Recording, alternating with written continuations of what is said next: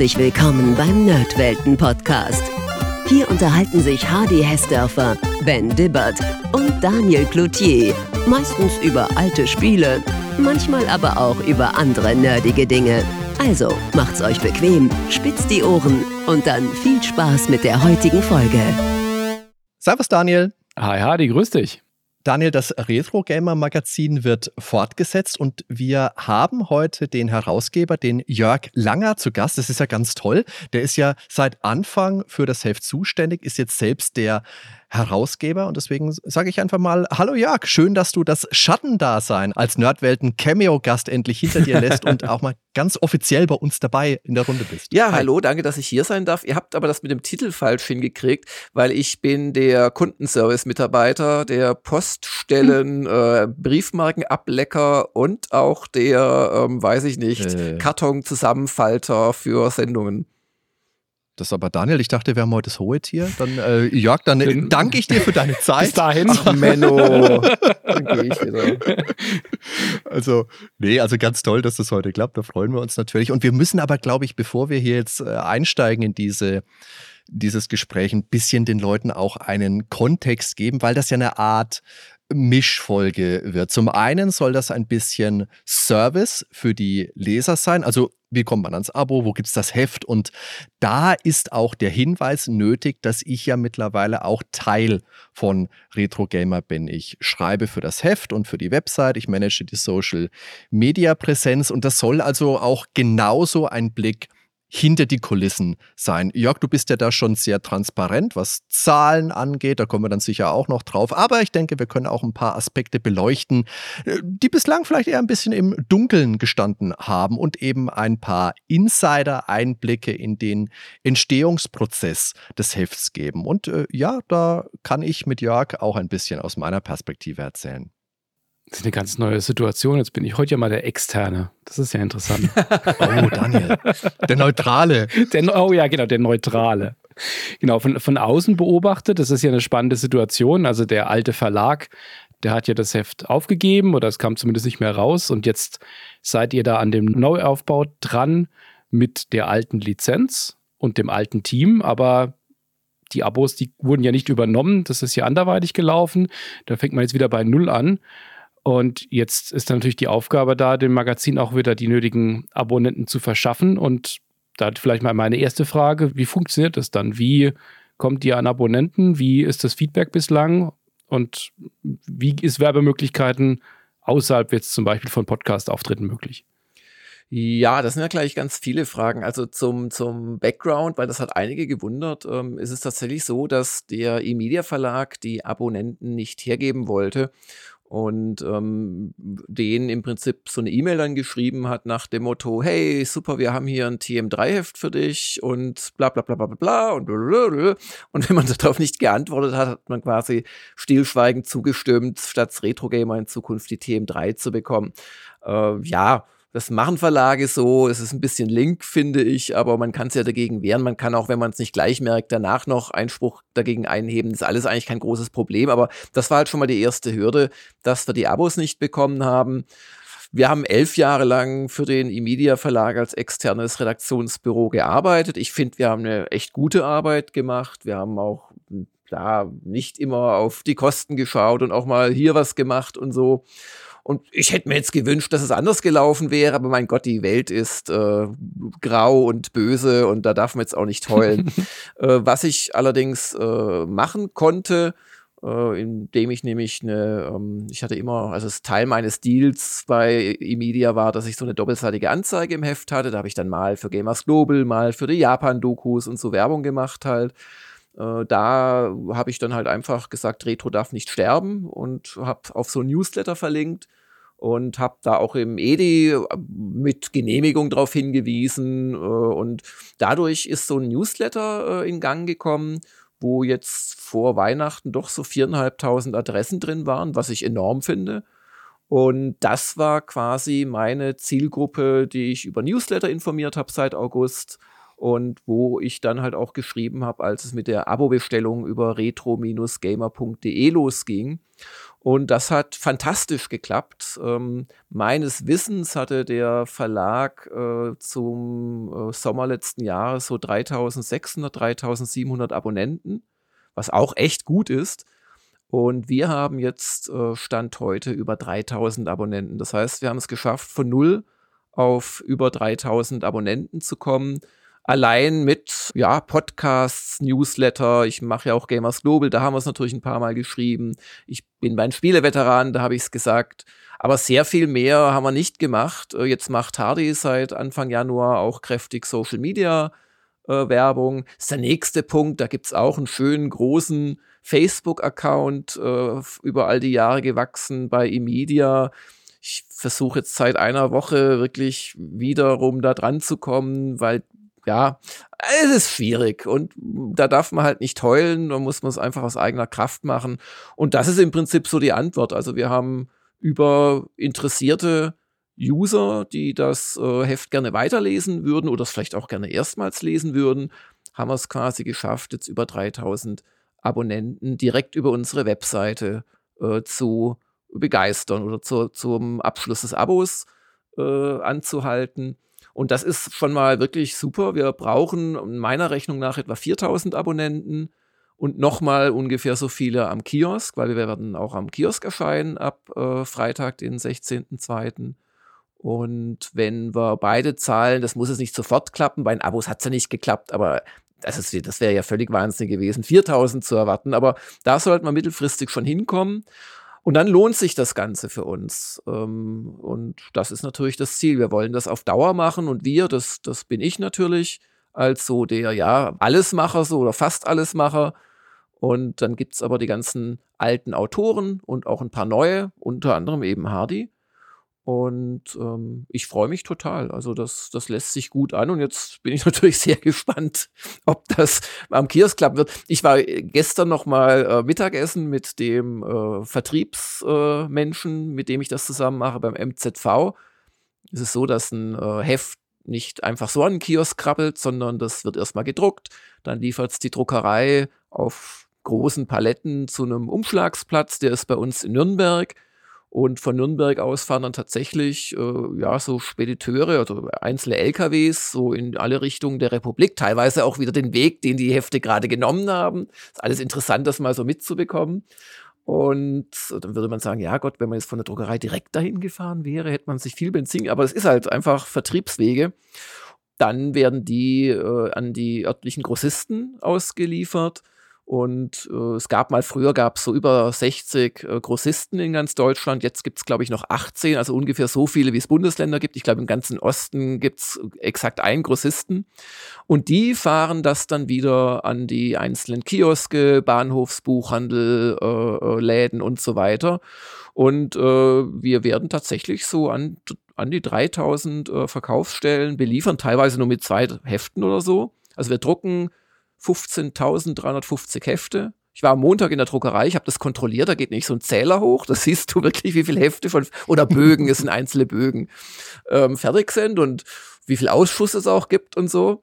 Und ähm, also bis 12.000 habe ich mitgezählt, dann habe ich ihnen den Rest geglaubt, dass die auch noch gedruckt werden. Und also damit kann man schon ein paar Hefte verkaufen. Aber wer sich jetzt wundert, was, 4.000 wollt ihr verkaufen und ihr druckt 15.350 und wer jetzt nachrechnet, ja, minus 3.000 Abonnenten gibt es so ungefähr 12.000, liefert 12.000 an den Kiosk. Das ist genau das, was passiert. Also man muss sehr viel mehr ähm, ausliefern, äh, um überhaupt Hefte verkaufen zu können. Das habe ich auch ein paar Mal thematisiert schon, dass ich das aus Umwelt- und, und, und ja, Sinnlosigkeits- und auch Kostenaspekten schrecklich finde, aber es geht nicht anders, wenn wir am Kiosk sein wollen. Weißt du denn, wie viele Hefte Heise am Kiosk verkauft hat? Ja, wissen, wissen tue ich gar nichts, aber weil die mir nie Zahlen gesagt haben, aber die haben auch so wahrscheinlich so dreieinhalbtausend, drei, also jetzt zuletzt verkauft. Früher deutlich mehr. Das ist zurückgegangen im Laufe der letzten elf Jahre. Also wir müssen quasi sowohl am Kiosk als auch am äh, bei den Abonnenten müssen wir ein bisschen besser uns schlagen, als Heise es bislang gemacht hat. Aber ähm, wir machen ja auch ein paar Dinge. Wir haben doch ein bisschen am Heft gearbeitet. Es ist dicker geworden. Wir nehmen besseres Papier. Ähm, wir haben bei der Redaktion was getan. Also wir haben mit dem Hardy, mit dem Paul Kautz und mit der Nina Schild haben wir neue Autoren. Wir haben auch zwei neue Rubriken, Retro, Szene und Unter der Lupe. Letzteres war ja eine, ja, haben wir zusammen erfunden, kann man sagen, Hardy und ich. Ja. Und wir haben eine Webseite, das muss man sich auch mal vorstellen. Wir haben, wir haben seit Dezember erstmals überhaupt eine Webseite für Retro Gamer. Bislang gab es das nicht. Und jetzt möchte ich echt nicht lästern, aber ihr könnt mir glauben, als Website-Betreiber und als jemand, der jetzt vielleicht äh, nicht am Puls der Zeit ist, was so äh, Social Media und was junge Leute und so, aber der halt schon so ein bisschen, äh, also ich habe schon vielleicht ein oder 1,2 Mal im Laufe der Jahre angeregt, dass man vielleicht eine Website machen sollte. Ich wollte das auch machen für einen E-Media Verlag, aber irgendwie ist das nie zustande gekommen. Jetzt haben wir eine, äh, wie gesagt, retro-gamer.de und da gibt's so alle zwei Tage einen kleinen oder auch mittelgroßen neuen Inhalt. Äh, wir haben jetzt gerade ein Hello äh, Interview veröffentlicht in der Zusammenarbeit mit dem Retro-Kompott. Ähm, wir haben immer wieder die fantastischen Joystick-Fotos vom Christian Wenk und wir haben vom Hardy auch immer wieder Artikel. Da kommt jetzt gerade äh, heute Abend noch einer. Äh, darf ich den Titel sagen oder magst du ihn selbst erzählen? Das darfst du gerne erzählen, Jörg. Wenn jetzt gejubelt wird, war es meine Idee und äh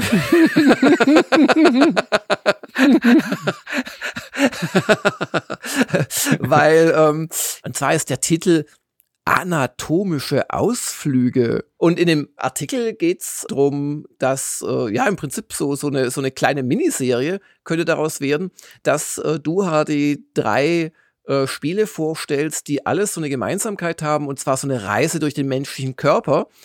Und genannt hast du das anatomische Ausflüge. Ja, und wir haben, wir haben viel gewitzelt. Es gibt ja auch andere körpernahe Begriffe, die mit A zum Beispiel anfangen, aber das ist hier, weil ihr ja ein jugendfreier Podcast seid, ist das vielleicht nicht Gegenstand jetzt der Erörterung. Aber auf jeden Fall, also es passiert ja was auf der Webseite. Äh, man kann da auch mit leibhaftigen Redakteuren ins Gespräch kommen. Wir hatten sogar schon den David Fox, der da einfach auf sein Interview mit dem Roland Austinat äh, reagiert hat. Ich glaube, der hat gar nicht kapiert, dass es auf Deutsch ist, weil der so eine automatische Translation in Google eingeschaltet hat hat. Und, also in Chrome. Und ähm, man kann aber hier vor allem halt auch das Heft im Abo bestellen oder, das werde ich dann am Freitag, äh, dem 16. online schalten, man kann nach einem Kiosk gucken, wo man das Heft in der freien Wildbahn finden sollte. Oder wenn das nicht gelingt, kann man darüber auch das Einzelheft bestellen bei uns. Also das ist eigentlich so, ja, der, der, die Kommandozentrale, das Headquarters, alles Mögliche von Retro Gamer.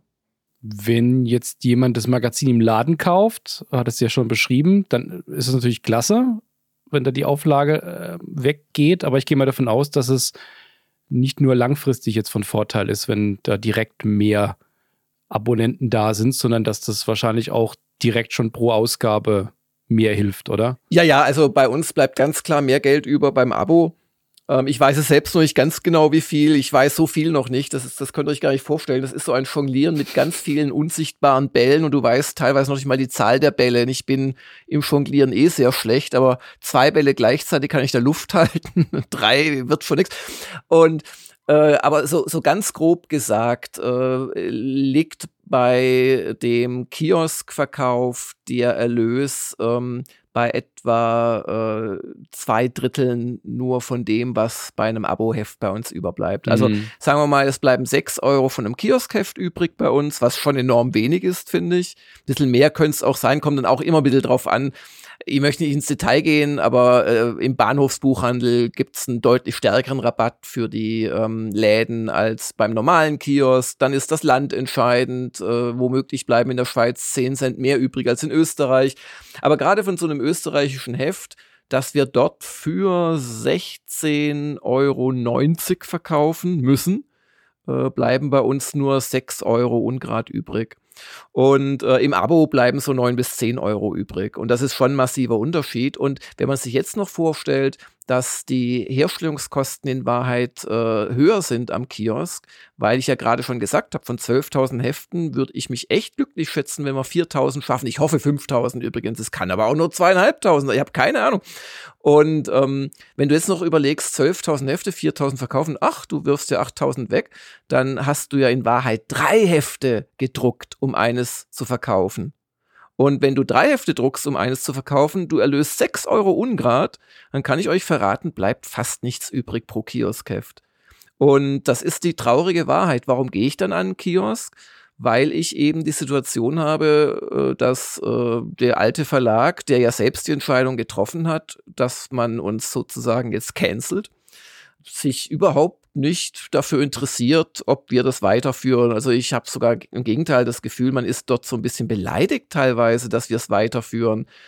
Und ähm, da kann ich den Verlagsoberen bei Heise sagen, das müsst ihr nicht, weil natürlich habe ich eine ganz andere Kostenstruktur als ihr als großer Verlag und, und so weiter. Also da, da könnte man auch einfach sagen, ja, komm, wir stützen euch. Aber da wir das eben nicht haben, und ich auch noch gar nicht wusste, dass wir dann doch so viele Abos aus dem Stand äh, requirieren können, schien mir der Kiosk die einzige Chance überhaupt zu sein, auf die Reiseflughöhe zu kommen. Und darum, ich sehe es so, wenn der Kiosk super läuft, machen wir damit auch Gewinn. Wenn er okay bis gut läuft, kostet er uns nichts, aber wir haben immer noch den Marketing-Effekt ja, und die. Chance, genau. Dann mittelfristig Kioskkäufer, die ja auch einen guten Deal machen, wenn sie das Abo nehmen, die sparen dann 15 Prozent und kriegen es innerdeutsch sogar kostenlos zugeschickt. Im Ausland kostet es drei Euro in der Regel, äh, was, was nicht unsere realen Versandkosten sind, die liegen ein gutes Stück höher. Und insoweit ist meine Hoffnung, dass wir darüber äh, einfach Aufmerksamkeit erlangen. Und ich möchte auch so ehrlich sein zu sagen, natürlich hilft uns der Umstand, dass wir am Kiosk sind, auch so ein bisschen vom Renommee und wir arbeiten mit einer anderen Auflage. Das ist wieder interessant, um doch, ist ja auch nicht mehr viel, aber die ein oder andere Seite Werbung vielleicht abzubekommen im Heft. Also insoweit, ich möchte es nicht wie der Samariter klingen, ja, ich opfere mich hier, um an den Kiosk zu gehen. Es hat schon Vorteile. Aber es ist wirklich so, also wenn irgendjemand überlegt, äh, wo kann er uns mehr Gutes tun, also das ist ganz eindeutig äh, ein Abo-Heft. Und jetzt hast du schon gesagt, das Heft ist dicker als vorher. Es sind jetzt 180 Seiten. Es ist besseres Papier. Wir können auf die Preise vielleicht auch mal kurz eingehen. Das Print-Abo kostet im Jahr 49,99 Euro. Das PDF-Abo im Jahr 41,72 Euro. Und die Kombi, also PDF und Print, 59,60 Euro. Dann gibt es noch ein paar weitere Abos, bei denen man ein bisschen einen Bonus geben kann, um das Projekt zu unterstützen. Genau, man kriegt aber nichts dafür sozusagen. Das ist ja. reine Freiwilligkeit. Und bei der Gelegenheit, das sind nicht so viele, also es sind echt nicht viele, also ein kleiner einstelliger Prozentsatz, aber umso mehr möchte ich mich bei den Leuten bedanken, die ein Bronze, Silber oder Gold-Abo abgeschlossen haben, wirklich nur um uns zu unterstützen. Das finde ich richtig toll. Und es gibt sogar zehn Leute, die wird man auch im Heft, weil da, die kriegen eine kleine, also eine winzige Gegenleistung, so ein bisschen Fame. Die werden nämlich im Impressum als Förderabonnenten aufgezählt und zehn Leute zahlen uns 499 Euro für ein Abo, das eigentlich 49 Euro kostet. Also riesengroßes Dankeschön mhm. an Dank, diese zehn Kollegen. Tolle, tolle Unterstützung, ja. ja. Jetzt hast du ja gesagt, das einzelne Heft im Handel kostet 14,90. Genau. In Österreich 16,90. Genau. In der ähm, Schweiz ähm, äh, 24,90. Da sind wir tatsächlich gut, im Preis runtergegangen, sogar okay. vom alten. Die, ähm, aber ich ja, habe mich. Die Schweizer, ja, ja, die sind es ja gewohnt. Ja, die also Schweizer sind echt gewohnt, dass sie. Man Cappuccino für. Dass sie, ja, ja. Aber also ich finde das, ich finde das echt ungehörig. Übrigens, also Schweizer, ein Schweizer, der kein Abo abschließt, der hat echt das Problem, dass er mit dem Geld seine, seinen Speicher nicht mehr füllen kann, weil wir verschicken unser Abo. Ich hoffe, da kommt nicht irgendwie etwas, was ich nicht bedacht habe und beißt mich in den Hintern. Aber natürlich verschicken wir in die Schweiz auch für 49,99 Euro. Wir haben ja keine höheren Kosten bei der Herstellung, wenn wir es von hier aus verschicken. Mhm. Also ein Schweizer, ein Österreicher, der sollte noch eher, oder auch eine Schweizerin und eine Österreicherin, sollten noch eher das Abo abschließen, weil die einfach noch deutlich mehr sparen als die Deutschen. Jetzt haben sich ja die Preise ganz allgemein, also quer über den äh, ganzen Markt entwickelt nach oben. Also heute kosten ja viele hochwertige Magazine 10 Euro und mehr. Die sind dann meistens auch nochmal deutlich dünner, also jetzt auch aus anderen Branchen. Aber denkst du, dass der Preis jetzt ein, ein, ein Hemmnis wird oder denkst du, dass das gut passt? Also ich halt 14,90, wenn man sich vor allem mal am Kiosk umsieht, du hast es gerade gesagt, da zahle ich 7,90 für Hefte mit 80 Seiten auf einem darf man das sagen, Kackpapier oder äh, ein Playboy kostet, was weiß ich, 10,90 für deutlich. Also wenn man sich mal umschaut, sind wir da, glaube ich, echt gut dabei. Auf der anderen Seite sind es 14,90 Euro. Das mhm. ist schon eine Stange Geld. Ich finde aber, wenn man das Heft in die Hand nehmen wird, weil ich weiß mittlerweile, wie es aussehen wird, und ich habe mich am Montag in der Druckerei tatsächlich, als es gedruckt wurde, darum getrieben. Da wird es auch noch ein, äh, eine Mini-Doku von mir geben, weil es hochinteressant ist. Also Sendungen, Sendungen mit der Maus so ein bisschen, aber mit, mit meinem Heft, das war so super. Hm. Und ich habe da wirklich das Papier, das ich ja bis dahin nur in anderen Beispielen, anderen Heften äh, gesehen habe, habe ich zum ersten Mal mit unseren Inhalten bedruckt gesehen. Und das sieht so super aus. Die, die Bilder, die Screenshots stehen da so klasse drauf. Also da freue ich mich richtig. Und ich, ich denke, wer das Heft in der Hand hält, der wird sich nicht denken, die wollen mich hier verarschen. Außer vielleicht in der Schweiz, weil wie gesagt, 24,90 Euro ist echt eine Stange Geld. Auf jeden Fall, wenn man als Deutscher Urlaub in der Schweiz macht oder als Österreicher. Ja. Also, Beziehungsweise, Entschuldigung, ich erzähle natürlich Mist, äh, ist natürlich Schweizer Franken 24,90 dann in der ah. Schweiz, nicht, nicht Euro, sorry. Jeder rechnet, jeder rechnet im Kopf, was das für wie viel Euro das ja, ist. Wenn ich nochmal zurückspringe in die Zeit, in der ich am Kiosk die Retro Gamer auch gekauft und gelesen habe, das ist schon immer mal auch ein bisschen eine Hemmschwelle gewesen, der Preis. Und da hat sie ja was mm. früher 12,90 oder was er damals 12,90 gekostet genau, hat. Ja. Und ja, du ja. sagst es schon klar, du nimmst das Heft in die Hand, es ist hochwertig und du freust dich über die Artikel und vor allem die, ne, in Anführungszeichen, alten Gesichter, die du drin siehst. Aber was mich oft gestört hat früher, ist, dass der Fokus eben sehr auf England war. Es war viel ZX-Spektrum mit drin. Es gab vor allem ganz, was heißt, hat mich total irritiert, es gab viel Lob für Spiele, bei denen man bei uns in Deutschland überhaupt nicht so wahrgenommen hat. Stichwort diese, diese Ocean-Spiele. Der Engländer hm. liebt seine Ocean-Spiele, der Deutsche denkt sich, was? Was? Und dann äh, sechs Seiten drüber.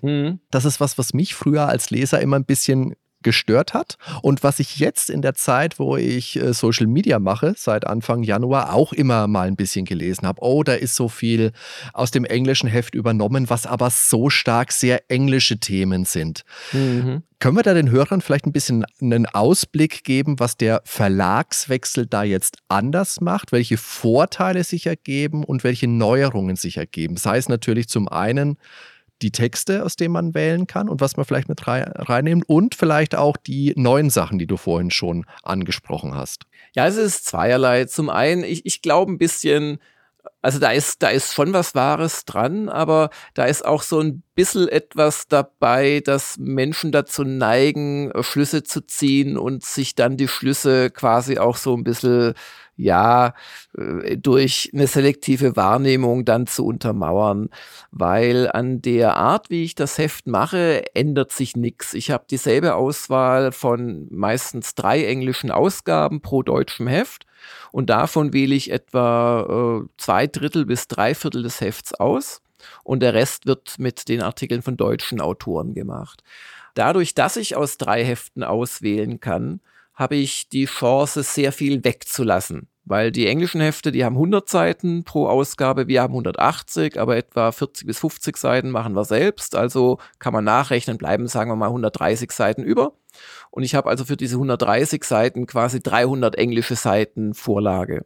Da es die Engländer außerdem schaffen, das sind echt äh, pfiffige Menschen, pro Jahr 13 Hefte rauszubringen, weil sie nämlich vier Wochen Rhythmen haben statt zwölf Monate, ah, Trick, kriegen sie immer 13 Ausgaben hin, ist es sogar noch ein bisschen besser. Und ich kann euch sagen, ich lasse da schon sehr viel weg, was aus meiner Sicht zu britisch ist. Aber ich finde auch persönlich, und ich bin nun wirklich, also ein, ein, Spektrum kannte ich früher nur vom Kaufhaus. Ich hatte nie ein Specky, erst, erst mal später, wenn ich, als ich mich auch ein bisschen mit der Retro-Gamer beschäftigt habe, hatte ich mal so ein Ding tatsächlich äh, quasi privat hier in der Hand und oder im, im, im, im Büro in der Hand. Ich bin es aber auch niemand, der verzweifelt versucht, äh, Specki-Themen wegzulassen. Und insoweit versuche ich da eine, Auf, äh, eine Vorauswahl zu treffen, die ähm, jetzt nicht die englische Herkunft verleugnet, die aber aus meiner Sicht auch für deutsche Leser interessant sein sollte. Das ist so der eine Aspekt der Auswahl. Der zweite ist ein sehr ähm, spannender, dass du gerade Ocean erwähnt hast und so typische Geschichten, wo na, nennen wir es mal beim Namen. Englische Magazine haben, wenn ein Spiel nicht schon beim Start abgestürzt ist, 80 Prozent vergeben. und wenn ein Spiel halbwegs was getaugt hat, 90. Und wenn es dann von ihren Stamper Brothers war oder von Houston Consultants, dann war es so 98 plus. Und in Deutschland, ich war ja selbst dann nicht erste Generation, aber schon zweite Generation, würde ich sagen, äh, in Sachen Spielejournalisten bei, bei PC Player und Co. Wir waren immer kritischer. Und natürlich haben wir das auch in unseren Köpfen drin, weil es schreiben ja für äh, Gamers Global auf deutscher Seite die ganzen oder viele der alten Heroen, der Michael Hengst, der Heinrich Lehnhardt, der Anatol Locker, Roland Austner, Stefan Freundorfer und so weiter, Winnie Foster und die sind immer noch so drauf. Also der Michael Hengst, der schreibt dann bei jedem Retro-Revival oder besser gesagt Klassiker-Check, wo wir so ein kleines, was wir heute denken, bei jedem schreibt er, aus heutiger Sicht ist das technisch total veraltet und macht keinen Spaß mehr. also, sag ich immer, Michael, wir sind ein Retro-Magazin, kannst ein bisschen Gnade walten lassen, aber der ist halt so drauf und ja, ist, ist ja auch okay. Und ähm, was wir aber tun, aber jetzt auch nicht wegen dem Verlagswechsel, das machen wir schon seit Jahren. Ähm, wir, wir halten unsere Lokalisierer dazu an, weil es wird ja von Menschen lokalisiert ähm, und lokalisiert sage ich deswegen, weil übersetzen trifft's nicht. Die sollen das schon auch überarbeiten und machen sie auch dass wir zum Beispiel diese ganzen ZEP64-Zitate, äh, wo immer möglich, durch deutsche Zitate aus ASM, aus Powerplay, aus Happy Computer, aus PC Player und so weiter ersetzen, um es da schon einzunorden. Und wir haben auch schon öfters tatsächlich ganze Spiele rausgeworfen. Also wenn ich weiß, dieses, nennen wir es einfach, dieses Ocean-Film-Konvertierungsding war ein Miststück. Dieses eine. Da, dieses eine, es ist ja eher andersrum, dass es ab und zu mal ein Gutes gab. Das, ja. das schon. Dann greifen wir da schon ein. Aber du hast manchmal halt auch Grenzen, wo du Artikel vielleicht dann komplett umschreiben musst. Was wir dann zumindest machen, ist, dass, dass wir die Superlative ändern, dass wir alle fanden das toll, die Kritiker waren begeistert. Ja, hier vielleicht die ASM in Deutschland will jemandem zu nahe treten, aber halt nicht die etwas, ähm, wie soll ich das jetzt nennen? Ich bin gespannt. Ja. Wäre jetzt gemein, aber sagen wir mal, die, die nicht ganz so Jubelarien verteilenden Magazine. Und das machen wir doch schon sehr, sehr konsequent. Und insoweit möchte ich da vielleicht Leute, die so für sich beschlossen haben, das ist mir zu englisch, einfach drum bitten, lest euch noch mal durch, kauft euch mal ein Heft oder blättert am Kiosk durch, ob das wirklich so ist. Und ähm, das Dritte ist natürlich äh, klar, ich habe jetzt die Anzahl der deutschen Autoren erhöht und wir haben zwei neue deutsche äh, Rubriken reingebracht. Und natürlich wirkt sich auch das aus, klar. Und ich hoffe, dass wir ähm, dadurch äh, vielleicht auch ein bisschen diesen Ruf, teils gerechtfertigt, teils vielleicht auch nicht gerechtfertigt, loskriegen, dass wir da irgendwie vor allem eine deutsche Übersetzung sind. Also ganz ehrlich, wir machen da, wir machen da wirklich viel. Ich, was mir eigentlich noch mehr weh tut, ist, wenn mir Leute teilweise sagen, ja, es ist doch viel besser, die englische Retro-Gamer zu kaufen. Weil ich kann euch halt auch sagen, wir, wir machen viel am Heft. Also wir, wir erhöhen zum Beispiel die Zeichensatzgröße, weil wir einfach den Lauftext, also so, das ist, ist die Standard, die Standardabsatzschrift quasi im Heft, wo der meiste Text drin läuft ähm, die machen wir größer als im englischen Original. Äh, das merkt nur keiner, aber es ist so. Und natürlich, wenn du Text größer machst, was passiert? Du hast weniger Text zur Verfügung. Und ich kann euch sagen, es ist in aller Regel überhaupt kein Problem, die englischen Texte um 25 Prozent einzukürzen, weil die Art, hm. wie da drüben geschrieben wird, ist viel, das, das, soll man sich auch nicht drüber lustig machen oder sich drüber erheben, weil das ist eine, glaube ich, kulturelle, eine Gewohnheitssache. Die ist viel mehr so palavernd und so, ja, und noch hier eine nette Anekdote, die aber keine inhaltliche ist, sondern was der Redakteur zum Frühstück gegessen hat und wie toll das zu einem Pizzabelagsspiel, keine Ahnung. Und das schmeißen wir alles raus.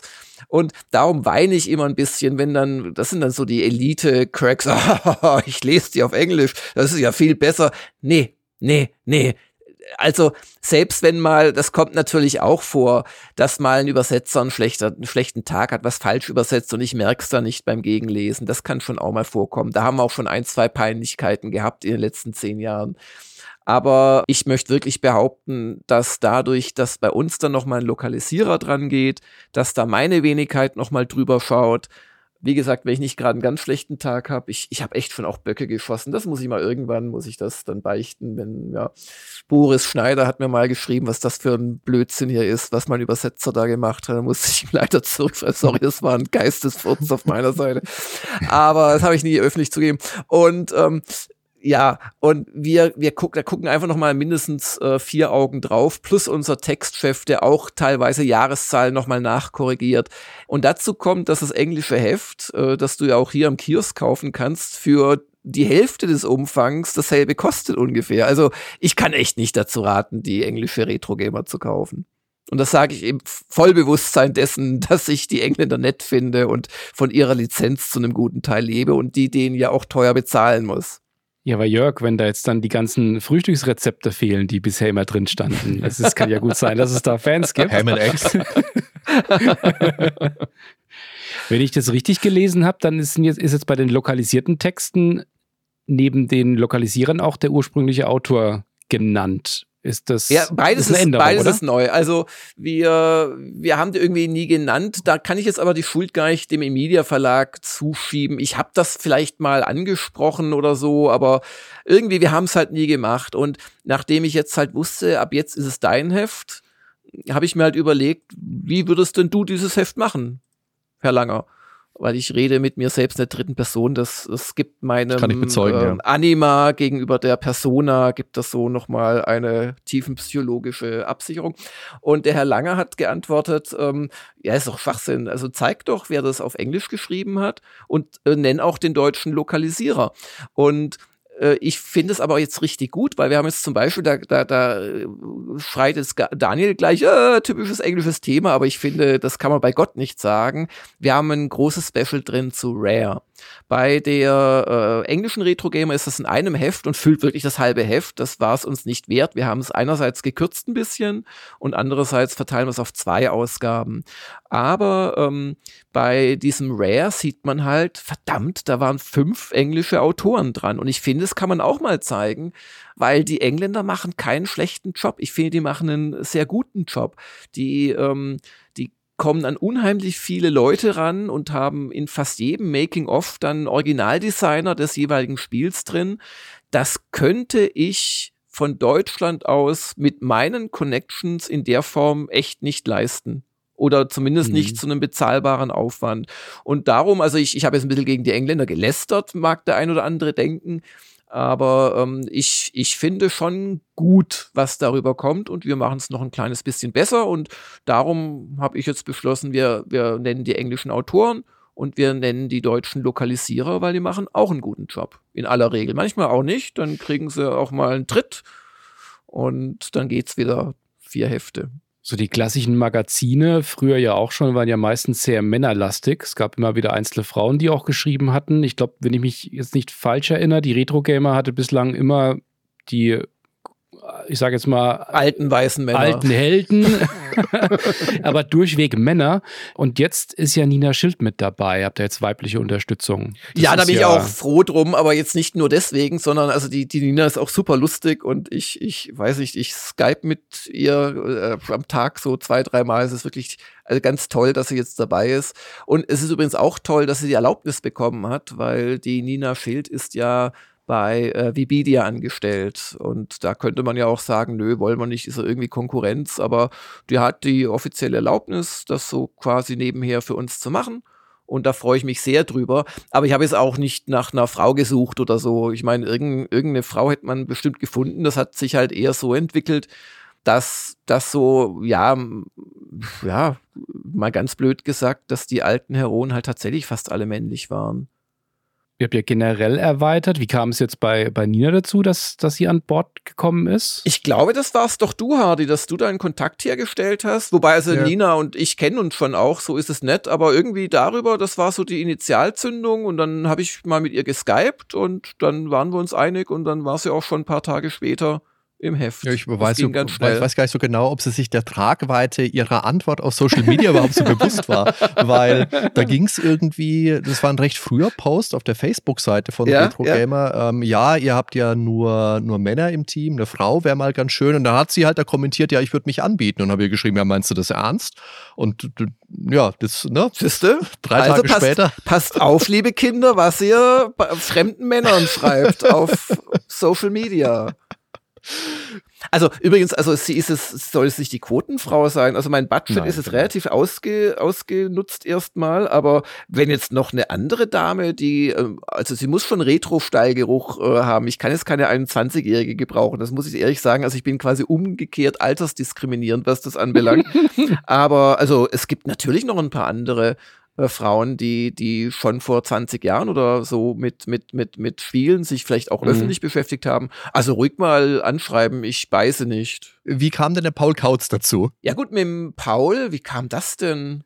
Also Paul Kautz und ich waren ja mal, also war mal mein Mitarbeiter bei ähm, GameStar vor vielen, vielen Jahren und haben sich die Wege so ein bisschen getrennt und ähm, dann äh, habe ich ihn also ich kann das, also vielleicht, ich habe gerade vielleicht auch einen Aussatz, ich kann das nicht genau sagen, ich habe aber ich habe ihn gefragt, hältst du, weil, also äh, äh, zu Paul Kautz muss man sagen, er macht auch einen sehr schönen Podcast. Game Not Over, ja. Also genau, Game Not Over und äh, seziert da auch Spiele und äh, das passt natürlich perfekt und ähm, da habe ich einfach gefragt, willst du, willst du nicht auch mitmachen? Und äh, dann hat er ja gesagt. Habe ich auch noch gleich für Gamers Global gefragt, ob er auch da Videos machen möchte. Aber das wurde ihm dann zu viel, weil Paul macht echt viel, macht auch für die GameStar und so. Und ich glaube, die zahlen wesentlich besser als ich bei Gamers Global. Und Ach so, okay. Da, ja, ja, ja. Hm. Und ähm, dann habe ich also wirklich sehr froh, dass er auch dabei ist. Und gut, beim HD muss man jetzt sagen, ja Gott. Wo kommt der also, denn her? Wir haben halt noch irgendwie einen gesucht. Wie, wie, haben, wie hat sich das eigentlich bei uns beiden entwickelt? Also ich, ich echt, du siehst, mein, mein Gehirn ist, ist irgendwie voller Lücken. Das war recht günstig. Da war großes äh, Retro-Gamer-Treffen irgendwo im Keller in München und die Tür stand auf und ich habe da so Geräusche gehört, bin runtergegangen, habe gesehen, da ist ein Platz frei. Da habe ich mich einfach hingesetzt. Ah, so lief das. Okay. Schon mittendrin so mal. Oh, oh, oh, oder ist das die offizielle Variante, die du deinen ähm, Ex-Kollegen bei einem anderen Printmagazin erzählt hast? Nein, ich weiß, Hardy, ich schwöre dir, ich weiß nicht mehr, wie wir, wie wir, wir haben im Sommer, glaube ich, das war so, als die, die Nachricht die Runde gemacht hat, dass Retro Gamer ja. eingestellt wird. Da habe ich dir damals eine E-Mail geschrieben. Ich glaube, ah, auf so ein Newsletter glaube ich schon, oder? Kann das sein? Oder hm, einfach so? Ich, also ich habe dir einfach so geschrieben, weil wir hatten damals, okay. glaube ich, ich weiß nicht, ob das die Zeit für unsere Jacket Alliance Folge war, wo der Kontakt nicht herge... Also wir wollten dich eigentlich für einen Cameo in der Jacket ah, Alliance Folge und, haben. Und ich habe es irgendwie verpeilt und habe dann irgendwie fünf Jahre später zugeschrieben, genau, oh sorry, ich habe das ist irgendwie ich bei mir so im gern Spam mitgemacht. Ah, ja, ja. So, ich hätte echt so gern mitgemacht. So, wir, ja, mach ja. mal, Jacket Alliance 2 haben wir ja noch nicht besprochen. Genau, zweiter Teil. Und dann habe ich dir eine E-Mail, e glaube ich, geschrieben, habe gesagt, oh, das ist so schade, dass es das Heft dann nicht mehr gibt. Und vor allem auch, weil ich ja schon irgendwie gerne auch mal geschrieben hätte. Und dann hast du halt geantwortet ja, ja, und ich habe gedacht, das ist halt so eine Antwort, wie man halt jemanden schreibt. Ja, das ist auch nett, das behalte ich mal im Hinterkopf. Ja, nee, aber wenn ich was nicht mache, dann sage ich den Leuten immer, nee, kein Interesse. Also da bin ich ein bisschen anders gepolt. Ja, das war schon ernst gemeint. Ja, aber dann hast du dich tatsächlich im ich glaube im Dezember. Also Dezember war für mich auch so ein bisschen die Umbruchzeit. Ich fange ja jetzt demnächst einen neuen Job an und habe dann auch für mich so ein bisschen überschlagen, wie teile ich meine Zeit so ein. Podcast nebenher ja auch noch und Familie und mhm. dies und das und Ananas. Und äh, so viel schreiben wollte ich eigentlich nicht mehr.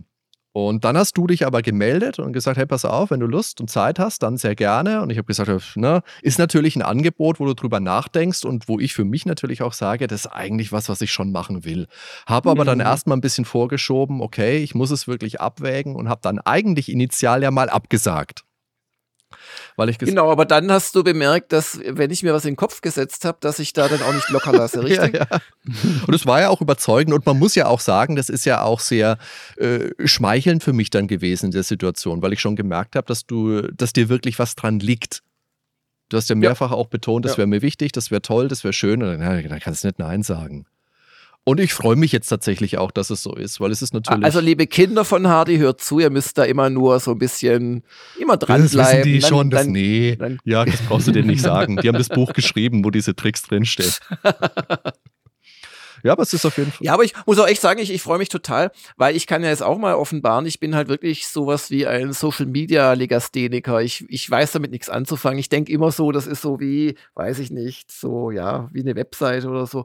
Und da bist du echt sehr rührig und das hat uns bestimmt schon einiges geholfen. Und ich meine, wie gesagt, wir haben den Facebook-Account, also noch ist es nicht ganz abgeblasen, außer Emidia hört diesen Podcast mit. Aber ähm, also ich gehe mal davon aus, wir kriegen nicht die viereinhalb bis 5.000 Alt-Facebookler äh, von dem ähm, E-Media-Account. Aber wir sind jetzt schon innerhalb von einem Monat bei rund 500. Ja. Also du machst da echt einen super Job. Danke. Und das ist vor allem etwas, das liegt mir gar nicht. Und, und insoweit ergänzen wir uns da auch super. Und du weißt ja auch, wie viel wir, also mit Nina habe ich geskype-chattet, aber, aber mit dir, wir, wir haben ja hier eine offene Leitung quasi. Das ist so. so jeder Tag- und Nachtseite stimmt. Ausgelagertes Gehirn ist das fast schon. Ja, also was ich schon zu nachtschlafender Zeit wieder aus dem Bett gesprungen bin, weil ich irgendwelche Anweisungen bekomme. Nee, so schlimm ist es nicht. Was? Was? Nein, nein, überhaupt nicht. Ja, aber es ist, es ist schön, dem beim Wachsen zuzusehen. Ja. ja, und also ich weiß nicht, du warst ja auch bei unserem Kickoff-Meeting da in München dabei ja. und ich finde auch einfach, das ist eine nette Truppe, wo, wo man das Gefühl hat, das waren ja alle möglichen Lokalisierer und Layouter und Textchef und ein paar Autoren und ich, ich finde echt, das passt zusammen ja. und nicht nur alterstechnisch. Also klar, das ist so, das Durchschnittsalter wurde durch Hardy schon sehr gesenkt und durch den Jonas Schramm. Sonst wäre es vielleicht, ja. Aber also ich finde einfach, und ich glaube, das kann man auch merken, wenn, wenn man das Heft dann liest, wenn, wenn da Leute so halbwegs gleich ticken und einfach absolut. Das Hobby auch mögen. Wobei ich ja ein bisschen mit dem weinenden Auge auch schon wieder drauf schaue, weil die Nina ist jetzt doch noch mal, noch mal jünger als ich. Und ich war jetzt zwei Wochen lang der jüngste Autor bei Retro Gamer. Genau. Aber ich genau. habe es schnell wieder ja. abgeben müssen, diesen und, Preis. Und durch Nina konnte ich jetzt irgendwo auf der Webseite schreiben, dass wir die Alterssegmente 30 plus bis 60 plus souverän abdecken. und das, das liegt wirklich nur an Nina. Ja, betont es nochmal, danke bei der Gelegenheit, was so, was so Autoren und so weiter anbelangt, ist mir halt auch wichtig äh, zu sagen, es sind wirklich alle dabei geblieben. Und die Autoren, die da bei uns schreiben, die allermeisten, wenn nicht alle, Einzi die einzigen beiden, die es wirklich vollberuflich machen, sind der Winnie Forster, der auch sein Gameplan Verlag hat und da sehr, sehr rührig ist, und der Stefan Freundorfer. Und äh, beides sind ja nun wirklich, also echte Retro-Kenner. Aber die anderen, die machen das im Prinzip nebenberuflich, weil sie Lust haben und nicht fürs Geld. Also das, das, irgendwie, ich finde, auch das merkt man. Also ich bin da sehr zufrieden mit der, mit der Truppe, die wir da haben. Nachdem wir jetzt dann dieses eher unangenehme Thema mit Hardy bei Retro Gamer hinter uns haben, hey. vielleicht noch was Schönes nach vorne. Ihr habt auch neue Rubriken, oder? Ja, genau. Also wir haben zwei Sachen neu gemacht. Das eine heißt Retro-Szene. Das, da ist der Hintergrund, dass ich bei den Engländern immer so Sachen sehe wie Sammler Corner, also Collectors Corner und dass sie dann auch Leserbriefe bringen und so. Das machen, letzteres machen wir auch. Aber irgendwie, wir haben nie so ein richtiges Element gehabt, wo man auch mal einfach einen Podcast vorstellen kann, wink, wink, oder äh, wo man eine Webseite vorstellen kann. Und äh, das macht aber die, die deutsche Retro-Szene aus und ja. da bringt uns also wirklich ein, was, was, was interessiert uns englischer Sammler, wenn er vielleicht irgendwas ganz komisch Spezielles, Abstruses sammelt oder so, mhm. dann hat man mal ein Foto vielleicht drin gehabt. Und äh, das war mir wichtig, weil ich einfach denke, man, man, man sollte schon auch im heimischen Markt gucken, was es da für spannende Sachen gibt. Das machte Harald Frenkel aber auch schon bei der Homebrew.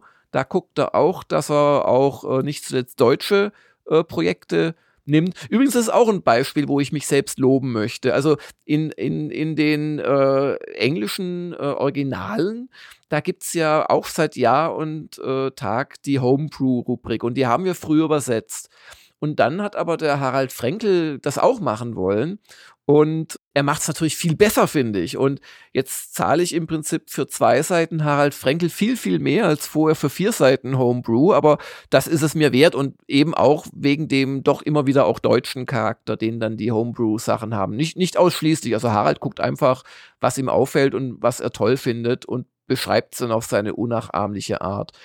Genau, und, und das soll praktisch Retro-Szene sein. Und da sind wir total offen. Das fängt es auch eher mal klein an auf zwei äh, Seiten und das kann man auch noch ausbauen. Und ob man dann, also einen Sammler haben wir jetzt nicht im ersten Heft drin, aber das ist schon fürs zweite geplant.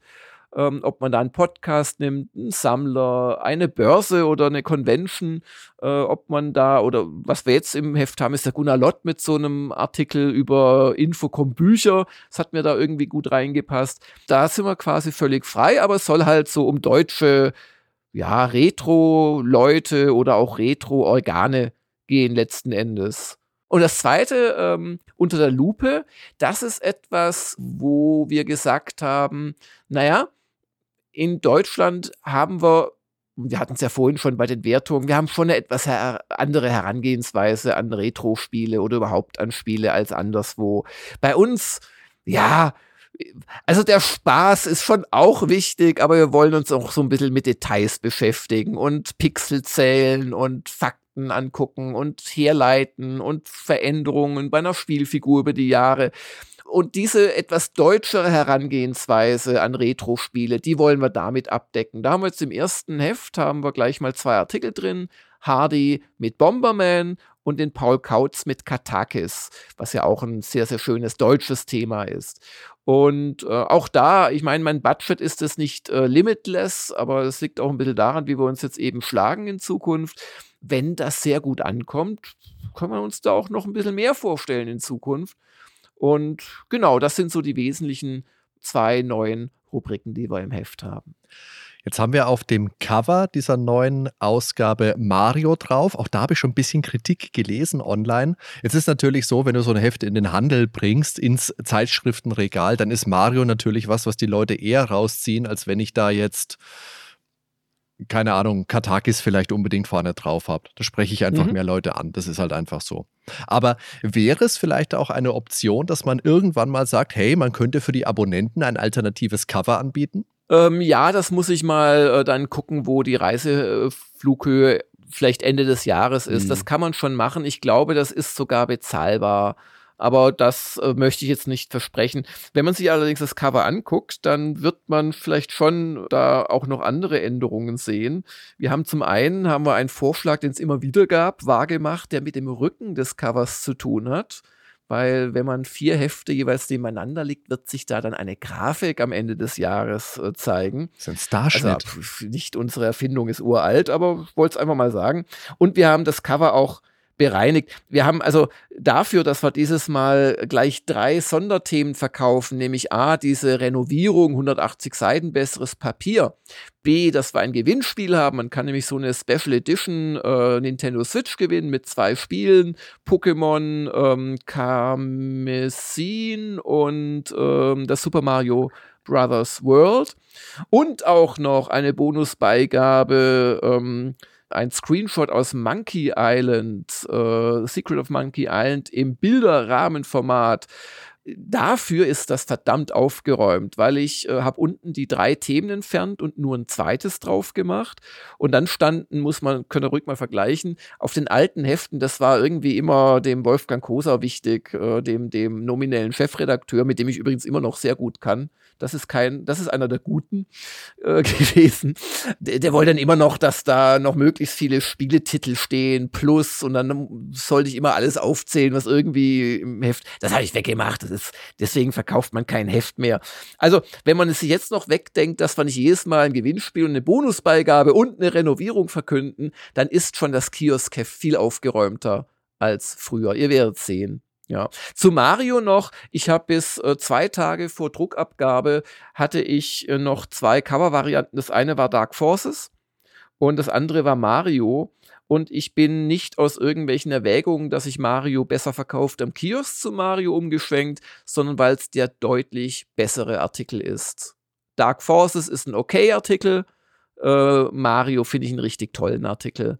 Und darum habe ich mir gesagt, nö, nimmst du Mario drauf. Mhm.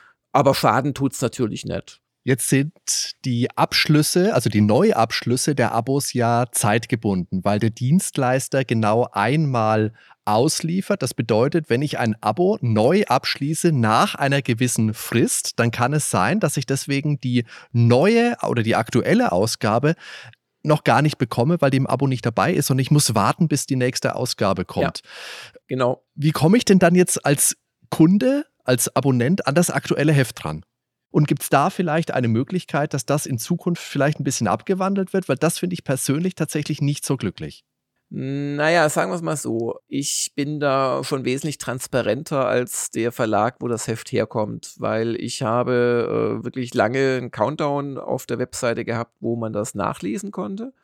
Und es stand auch von dem Moment an, wo es nicht mehr ging, stand äh, auf die, bei der Bestellung dran, Achtung, du äh, bestellst jetzt die Mai-Ausgabe.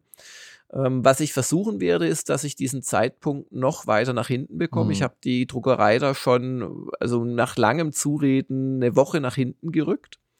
Und das andere, was ich mache, äh, jeder, der seitdem, also es war am 4.2., am, am, am Sonntag, dem, nee, am Samstag, dem 3.2. abends war der Cut-Off-Point. Ich habe es bis zum 4.2., solange es irgendwie ging, habe ich noch letzte Bestellung angenommen, habe halt nicht drüber geredet. Seitdem kriegt jeder, der ein Abo bestellt, einen Coupon fürs Einzelheft, wo er 15% sparen kann, wenn er es bis EVT bestellt. Und dann kostet ihn quasi das Heft ein bisschen Porto mehr, aber ansonsten hat er quasi den Vorteil aus dem Abo. Jetzt ist es allerdings so, viel anders kann ich das nicht lösen, mhm. denn wiederum die Einzelheftbestellung ist für uns wesentlich teurer als ein Abo. Mhm. Also ich kann das Abo nur einmal zu den Abo-Konditionen verschicken und das ist da so ein bisschen die Problematik. Aber also ja, ich, ich hoffe, das geht. Es ist auch gerade beim ersten Mal natürlich so, dass es diese, dass es dieses klare äh, Cut-off-Dings gab. Und ich kann euch sagen, also das sind jetzt auch schon wieder seitdem, ja, so vielleicht ein Dutzend Abo-Bestellungen gewesen seit den paar Tagen. Und von denen, die dann den Coupon bekommen haben, haben, glaube ich, gleich auch zehn das Einzelheft noch bestellt. Also hat sich keiner beschwert oder so. Das, was man vielleicht noch machen könnte, ist, dass man sagt, ey, pass auf, wir machen noch ein Bundle, wo automatisch dieses Einzelheft dabei ist, dass du nur eine Bestellung machen mhm. musst oder so. Also da gibt es sicherlich noch Optimierungsmöglichkeiten. Aber ich sage euch auch eines, ich bin heilfroh, dass wir das überhaupt hingekriegt haben. Also diese ganze Geschichte, weil das sind also wirklich, also ich musste eine Druckerei finden, ich musste einen Vertrieb finden, ich musste einen Abo-Dienstleister finden, was ich nicht geschafft habe. Das machen wir jetzt selbst. Ich musste einen Einzelheftverschicker finden. Ich brauchte irgendwelche komischen, äh, natürlich kostenpflichtigen äh, Anmeldungen und äh, ja, so, so, so Nummern, Zahlen, die dann wiederum die Post braucht. Ich musste mit der Post einen Geschäftskundenvertrag abschließen. Und äh, also ehrlich gesagt bin ich heilfroh, dass wir es hingekriegt haben. Und da gibt es sicherlich noch ein paar Sachen zu optimieren. Dafür haben wir jetzt Zeit. Hadi, ich hätte eine Frage an dich. Oh je. Wie ist es denn so, wenn, wenn äh, der Jörg die Artikel von dir redigiert? Ich meine, er hat ja einen sehr soften Ruf als Chefredakteur. ganz ehrlich, das war ein Faktor tatsächlich, den ich so in die ganzen Überlegungen mit reingebracht habe. Weil ich habe so im Hinterkopf, ich weiß gar nicht mehr, wo das her ist, irgendwie so diese, diese Erinnerung, dass da Leute über den Jörg mal gesagt haben, sie bekamen ihre Texte zurück mit einem äh, Schriftzug drüber, neu und anders. Und auf neu und anders habe ich gewartet. Aber es ist tatsächlich, also Daniel und ich, wir kommen ja beide so aus dem gleichen Metier. Wir haben ja für äh, viele deckungsgleiche Hefte auch geschrieben und da bekommst du ein Lektorat, da kriegst du aber in der Regel nichts redigiert, also nichts Inhaltli Inhaltliches verändert. Und das ist tatsächlich was, was ich so wenig kannte. Also ich habe in der Vergangenheit den Christian Schmidt, viele Grüße, zweimal gebeten, Texte von mir nochmal durchzusehen. Und das ist schon sehr anders gewesen, weil da natürlich auch Nachfragen kommen. Was meinst du denn hier? Was ist denn das für ein Blödsinn? Hast du das mal gelesen, bevor du es mir geschickt hast? So ungefähr. Und ich habe aber tatsächlich ein bisschen, äh, also Christian ist ja eine Sache. Vom Jörg habe ich aber tatsächlich anfangs ein bisschen Bammel gehabt, muss ich schon ganz ehrlich sagen. Aber nee, ist auch überhaupt nicht so gewesen. Die erste, das, das erste, was du von mir durchgesehen hast, war ein Online-Text und da kam dann tatsächlich, das war auch sehr lustig, weil dann habe ich eine Nachricht bekommen dann, äh, keine Ahnung, 5000 Zeichen gefühlt. Hier, also die W-Fragen werden so gar nicht beantwortet. Ah, was machst du denn da? Mach mal hier einen Satz dazu, schmeiß das mal raus. Was soll denn das? Schöner Text. Ja, aber psychologisch wertvoll erst am Ende. aber da schon, oh Gott, oh Gott, habe ich mir gedacht. Und dann, und jetzt der Text. Also, ich finde, man lernt so noch viel schöner mit dazu, weil ich wirklich, weil du wirklich so Bemerkungen mit dazu machst. Hier, äh, da schmeißen wir das ein bisschen raus, das kürzen wir, da kannst du noch was dazu schreiben. Und am Ende, finde ich, wird es dadurch tatsächlich auch ein besserer Text. Also, es ist spannend und ich lerne was dazu. Also, es gefällt mir gut, ja. Wo findet man Retro Gamer denn jetzt überall bei Social Media? Jetzt und in Zukunft? Also wir haben natürlich die Website, das hat der Jörg jetzt ein paar Mal schon gesagt, www.retro-gamer.de, wo es neben der Möglichkeit gibt, das Heft zu bestellen. Also wenn ihr Abos abschließen wollt, dann müsst ihr da hinkommen. Gibt es auch immer mal Artikel. Also jetzt nicht nur von mir, sondern wir haben auch vom Christian Wenk, wie gesagt, die Joystick-Sachen, es gibt Interviews, es gibt sonstige Texte. Da kann man vorbeischauen. Wir haben eine Präsenz auf Facebook, die in kurzer Zeit sehr schön gewachsen ist. Wir sind auf X, ehemals Twitter. Das ist auch schon recht umfangreich. Da ist äh, sehr dankbar gewesen, dass der Heinrich uns da mal geteilt hat. Das hat gleich nochmal einen ordentlichen Schwung ja. Follower gebracht. Auf Instagram sind wir und auch auf Threads das, ist, na, das auszusprechen, grauenhaft. Auf Blues. Mas Mastodon, wir haben Mastodon. Ja, wir haben da nicht jemand cool? drum gebeten, ja, dass wir unbedingt Mastodon brauchen. Einen WhatsApp-Kanal haben wir auch. Also, und, und, und, auf Mastodon haben wir schon mindestens zwei Follower, glaube ich. Ich glaube, Threads ist unser Kellerkind. Ah, Threads ist das Sorgenkind, genau. Threads ist überhaupt gar nichts. Nee, aber ich glaube, das ist tatsächlich was, was wir halt so im Verlauf auch noch ein bisschen überschlagen müssen. Was macht Sinn, weiter ja. zu befeuern? Was macht vielleicht ein bisschen weniger Sinn? Aber jetzt am Anfang müssen wir halt auf allen Plattformen präsent präsent sein und natürlich auch viel präsent sein, damit die Leute mitbekommen, dass, sie, dass, es, dass wir da sind. Und auf vielen Plattformen funktioniert das ja echt gut. Auf manchen funktioniert es gar nicht, aber da muss man später halt noch ein bisschen filtern. Es dauert halt etwas, braucht man Geduld. Ja, und wichtig ist, finde ich, für diese Social Media Accounts, es soll jetzt nicht nur sein, hey, bestellt ein Abo, das postest du dreimal die Woche und sonst nichts, dann hat der, der Leser davon ja auch keinen Mehrwert. Nee, wir ja. wollen auch so ein bisschen ja, genau. nostalgische Akzente setzen, mal kleines lustiges Video drehen. Wie gesagt, der Jörg hat da was Schönes gemacht oder macht immer mal wieder was. Also es soll mhm. einfach darauf hingewiesen werden, ja, Retro Gamer gibt's, gibt's auch weiterhin und wird es auch weiter geben. Ihr könnt Abos abschließen, aber es soll halt einfach auch abseits davon Inhalte geben. Und das ist uns, ja. glaube ich, generell einfach wichtig. Aber wir haben jetzt nicht, nicht vor, da, was weiß ich, also der, der, also der, der, der Haupt-Retro-Anlaufpunkt im Netz zu werden oder sowas, da haben wir keine Ambitionen, sondern es soll einfach auch zwischen den Heften sowas wie eine Community genau. entstehen. Also ich, ich mache die Gamers Global und das ist jetzt ja mildly successful seit 14 Jahren, aber was mich wirklich an, an Gamers Global nach wie vor hält und mir Spaß macht, das ist die fantastische Community. Das ist wie eine erweiterte Familie teilweise. Und so eng muss es gar nicht werden mit den Retro-Leuten. Das geht auch nicht von jetzt auf nachher, aber das hat mir immer gefehlt. Also mein einziger Kontakt zu Retro-Gamer-Lesern waren, wenn sie gleichzeitig Gamers Global-User waren mhm. oder wenn sie mal einen Leserbrief geschrieben haben. Und also ganz ehrlich, also pff, ich, ich möchte schon, also ich weiß nicht, wer, wer, wer schreibt und wer Videos macht und, und Podcasts, der ist ja schon auch ein bisschen eine aufmerksamkeitssuchende Person. Und dieser das muss man jetzt ehrlicherweise ja. mal sagen. Und ja, ja, und, ja, und, und ein bisschen eitel und so. Und man, man, und ganz ehrlich, das ist es letzten Endes. Also fürs Geld mache ich es, glaube ich, nicht, weil so lohnt ist das alles nicht aber ich mache es für die Aufmerksamkeit und für das Feedback. Mhm. Und das ist mir sehr wichtig. Und darum diese ganzen Anstrengungen. Vielleicht um noch was dazuzufügen, ähm, wir, wir wollen auch vom Heft so ein bisschen mehr das Online-Magazin nutzen. Und ganz äh, konkretes Beispiel, wir haben jetzt diesen Dark Forces-Artikel, wie gesagt, schön, aber jetzt nicht der beste Artikel im Heft, was auch daran liegt, dass, also es geht natürlich ums Dark Forces Remaster auch. Das Remaster ist noch nicht da. Das kommt erst Ende Februar. Das Heft kommt aber Mitte Februar.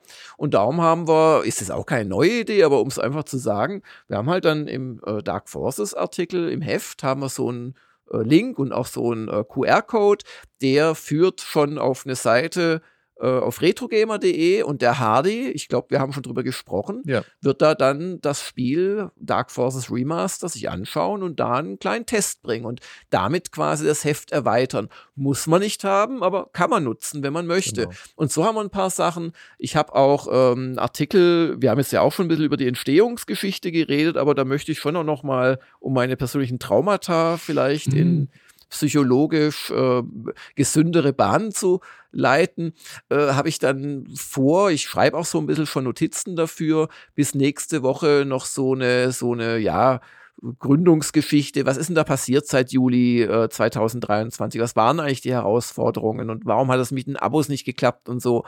Zu schreiben.